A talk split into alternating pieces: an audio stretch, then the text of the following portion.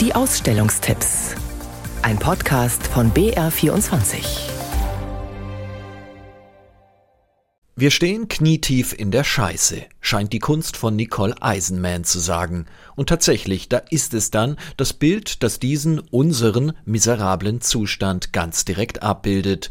Ein Dorf vor idyllischer Bergkulisse, die Menschen auf der Straße, so unterschiedlich sie auch sind, nackte Frau, Mann im Pyjama, Anzugträger, sie stehen in der Scheiße oder netter ausgedrückt im Schlamm, wie es Kuratorin Monika Bayer-Wermuth formuliert. Irgendwie ist jeder am struggeln, aber ähm, alle sind gemeinsam in diesem Schlamm miteinander verbunden. Wir können das Bild Coping, was so viel wie zurechtkommen heißt, als Allegorie auf gesellschaftspolitische Themen lesen, den Klimawandel etwa, auch da sind Überschwemmungen ja ein großes Thema, oder wir verstehen es als Kommentar zum Schicksal des Einzelnen, Alltagsprobleme, Einsamkeit, schließlich spricht auf dem Bild niemand miteinander. Alle wirken in sich gekehrt und isoliert, sind im Meer aus Schmutz und Fäkalien aber doch verbunden.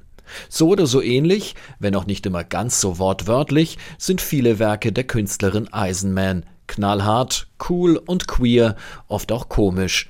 Orgien, Penisse, Folter, zwischendurch taucht Bambi oder das Monopoly-Männchen auf, die großen Männer der Kunstgeschichte, etwa Michelangelo oder Rubens, zitiert sie und zieht sie durch den Dreck. Sie schafft es aber dann auch, zum Beispiel mit den Mitteln der Comicsprache, das alles in einer ja, Parodie aufzulösen. Also auch diese ähm, ganz äh, harten Bilder, in denen Gewalt äh, Rolle spielen, sind in gewisser Weise lustig gemeint. Und sie hat das mal selbst ganz schön gesagt, dass diese Bilder aber trotz dieses Humors schon auch von einem Ort echter Traurigkeit kommen, darüber auch wie Frauen in der Welt behandelt werden. Dass Eisenman dabei quasi jeden Stil bedienen kann, zeigt sie zum zum Beispiel im zwei Meter langen Gemälde Beer Garden with Ash.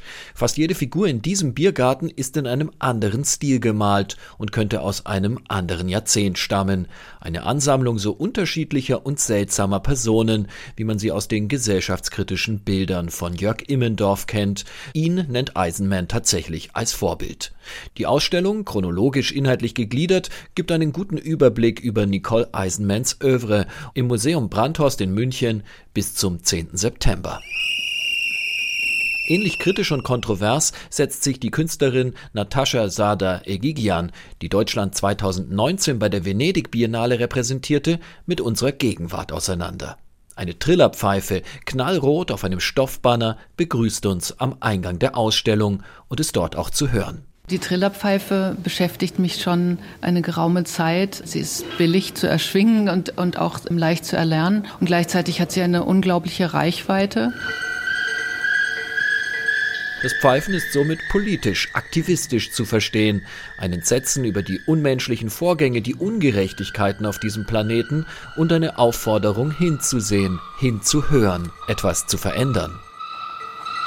Sada Egigian fordert uns dabei auch heraus, selbst zu recherchieren und mitzudenken. Kuratorin Stefanie Weber. Obwohl es um wirklich wichtige Dinge geht, also um Fragen der Migration, der Arbeit, der Arbeitsausbeutung, des Wohnrechts, ist das keine pädagogische Arbeit. Die kommt nicht daher und erklärt jetzt mal, wie es wirklich ist, sondern die sagt eigentlich, das wissen wir doch alle. Und wir schauen mal, wie wir uns den Dingen in der Welt wieder nähern können, ohne dass die so abstrakt sind im Lehmbachhaus in München bis zum 8. Oktober.